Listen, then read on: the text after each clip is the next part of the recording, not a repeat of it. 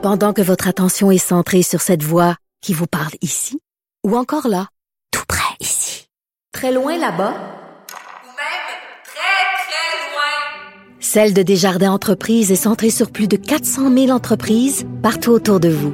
Depuis plus de 120 ans, nos équipes dédiées accompagnent les entrepreneurs d'ici à chaque étape pour qu'ils puissent rester centrés sur ce qui compte, la croissance de leur entreprise.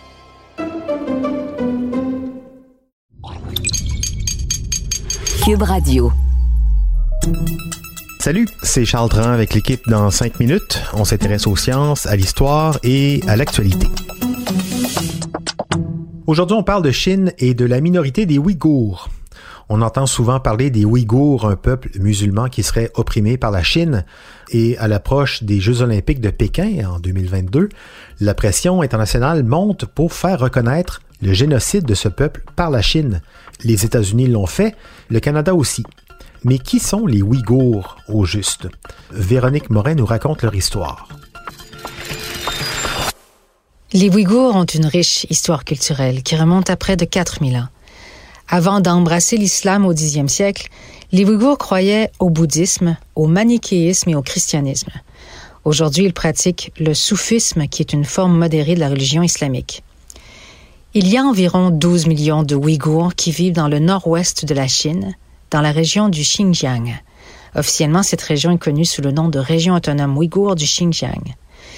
Les Ouïghours parlent leur propre langue, qui est semblable au turc, et ils se considèrent comme culturellement et ethniquement proches des nations d'Asie centrale. Le Xinjiang est la plus grande région de la Chine pour laquelle elle a une grande importance économique, puisqu'elle produit le cinquième de la production mondiale de coton, mais aussi parce qu'elle est riche en pétrole et en gaz naturel. Et en raison de sa proximité avec l'Asie centrale et l'Europe, Pékin la considère comme un lien commercial important. Sur le plan politique, comme le Tibet, cette région est en théorie autonome, mais en pratique, les deux font face à des restrictions majeures de la part du gouvernement central.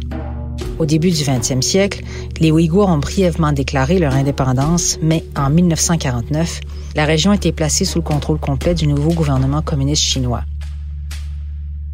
Au cours des dernières décennies, il y a eu une migration massive des Chinois Han, qui est la majorité ethnique de la Chine, vers le Xinjiang. Et les Ouïghours ont perçu cette migration comme une menace pour leur culture. Le sentiment anti-Han et le sentiment séparatiste a augmenté dans le Xinjiang à partir des années 1990. Et ça s'est transformé à l'occasion en violence. Alors en 2009, il y a eu quelques 200 personnes qui sont mortes dans des affrontements que les Chinois ont imputés aux Ouïghours indépendantistes. Alors ces dernières années, la Chine s'est justifiée en instaurant une répression massive pour écraser la dissidence. Le Xinjiang est maintenant couvert par un réseau de surveillance omniprésent qui comprend des policiers, des points de contrôle et des caméras qui scannent tout, des plaques d'immatriculation au visage des individus. Selon le Human Rights Watch, la police utilise également une application mobile pour surveiller le comportement des gens comme la quantité d'électricité qu'ils utilisent ou la fréquence avec laquelle ils entrent et ils sortent de leur maison. En 2018, un comité des droits de l'homme de l'ONU déclare qu'il dispose maintenant d'informations crédibles selon lesquelles les Chinois détiendraient jusqu'à un million de personnes dans des centres de contre-extrémistes au Xinjiang. Donc ces gens qui sont détenus, ce seraient des Ouïghours.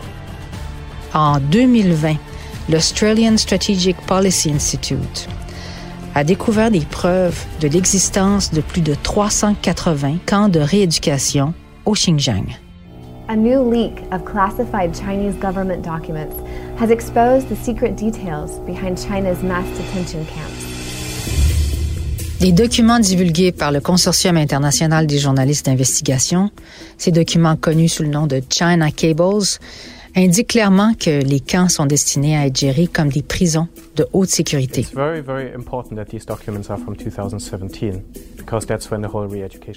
Les personnes qui ont réussi à s'échapper de ces camps ont rapporté des tortures physiques, mentales et sexuelles.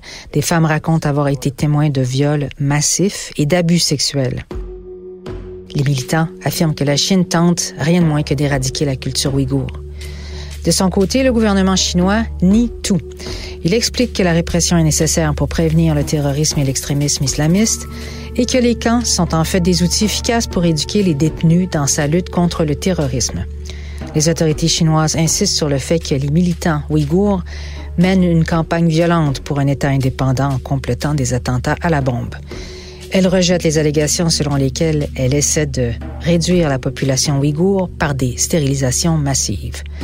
Pourtant, les dernières statistiques démographiques indiquent une baisse de la croissance de la population ouïghour de 84 en trois ans. Ouais, effectivement, ça, ça donne pas envie de faire des enfants quand c'est possible en plus. Un dossier extrêmement délicat sur le plan diplomatique. Les preuves d'un génocide ouïghour sont-elles suffisantes pour que les autres pays du monde emboîtent le pas et décident à l'unisson de représailles de boycotter, par exemple, les Jeux d'hiver de Pékin, quelles seraient les incidences sur le plan de l'équilibre mondial? La Chine, c'est pas un petit pays.